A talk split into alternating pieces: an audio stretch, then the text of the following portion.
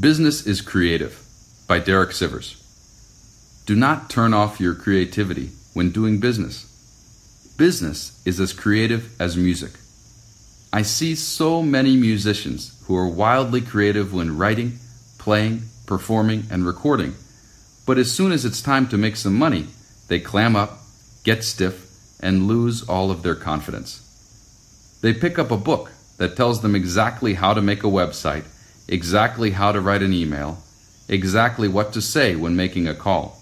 They do everything exactly as told. To understand how silly this is, imagine a business person who has worked in an office for 20 years that starts doing music at the age of 50. They're scared and new, so they try to do everything right.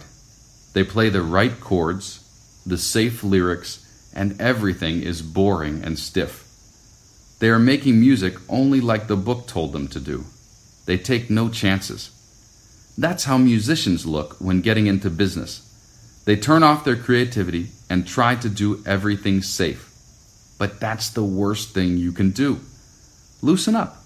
Get confident, creative, playful, experimental. Break the rules.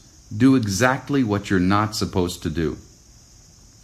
Think of how comfortable you are on your instrument, riffing, improvising, playing, having fun with it. Now be that comfortable in your approach to business, promotion, marketing. Riff, improvise, play, have fun with it. Do with your business what you would tell a new, scared musician to do with their instrument.